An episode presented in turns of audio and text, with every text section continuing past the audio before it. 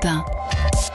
Et tout de suite, nous retrouvons, comme chaque dimanche matin, notre ami le journaliste scientifique Alain Sirou. Alain, bonjour. Bonjour Bernard, bonjour à tous. Alain, demain et toute la semaine prochaine au Parc des Expositions du Bourget, tout près de Paris, va se tenir le 53e Salon international de l'aéronautique et de l'espace. Alors donc, tous les gens qui font la vie de l'aéronautique, que ce soit les militaires ou les civils, sont là, bien sûr. Au menu, il y aura comme d'habitude des démonstrations aériennes, des réunions entre professionnels, et le public sera le bienvenu du vendredi au dimanche. Alors, c'est un rendez-vous certes incontournable, mais qui se présente cette année sous un horizon barré de très lourds nuages noirs, Alain.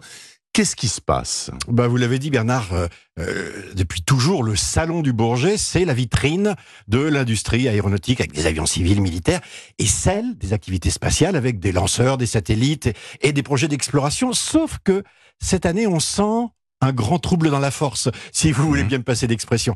Les avions, par exemple, les constructeurs, en fait, n'ont pas de problème de carnet de commande, puisque le trafic aérien mondial devrait doubler au cours des deux prochaines décennies. Ce qui représente quand même, en chiffres, hein, c'est 43 000 avions à fabriquer et un marché de 6 300 milliards de dollars à partager entre les deux géants Airbus et Boeing. Sauf que Boeing est en crise depuis euh, euh l'affaire de ouais, les 737, Max. Max cloués au sol après s'être écrasé, semble-t-il, en raison d'erreurs de conception d'un mécanisme anti-décrochage.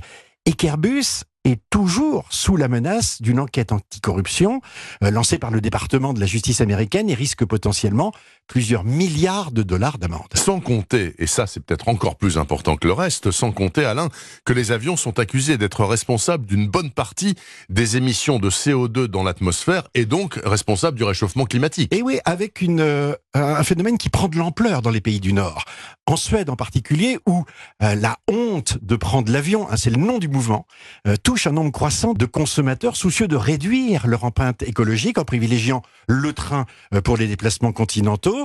Et la demande de la société est de ne plus exonérer l'avion de taxes sur les carburants, comme c'est le cas aujourd'hui. C'est le cas en ce qui concerne les vols intérieurs, hein, pas pour les vols internationaux. J'ai lu un papier passionnant dans Le Monde qui montre que les trains de nuit qui étaient quasiment abandonnés sont en train de repartir du feu de Dieu, euh, notamment grâce à la compagnie autrichienne OBB. Voilà pour les avions, mais qu'en est-il pour l'espace? On a toujours besoin de fusées, de mhm. satellites. Là aussi, la demande est très importante, non? C'est vrai, mais l'Europe et la France en particulier sont face aussi à une nouvelle donne. C'est Elon Musk avec SpaceX qui a ubérisé l'espace en divisant par deux les coûts de lancement. C'est Jeff Bezos d'Amazon ah euh, qui fabrique ses propres fusées pour lancer euh, sa constellation de satellites.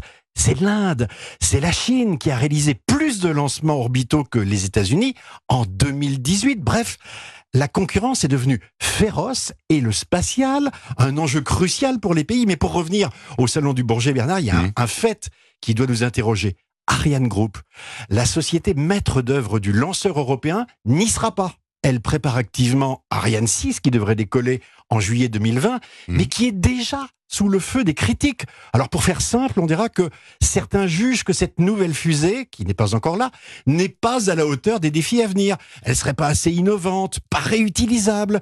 Et si l'Europe ne comprend pas que l'accès à l'espace est une question de souveraineté et qu'elle ne prépare pas tout de suite le successeur d'Ariane 6, alors nous serions dans un grand danger. Enfin, 50 ans après Concorde et Apollo, le monde est totalement différent. C'est vrai. totalement. Ben bien sûr, mais rien n'est écrit d'avance.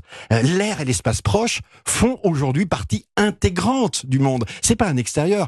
Et je dirais du monde dont nous devons toujours rêver le monde libre. Bien sûr. Alain Sirou, merci infiniment et je vous souhaite une très bonne semaine scientifique.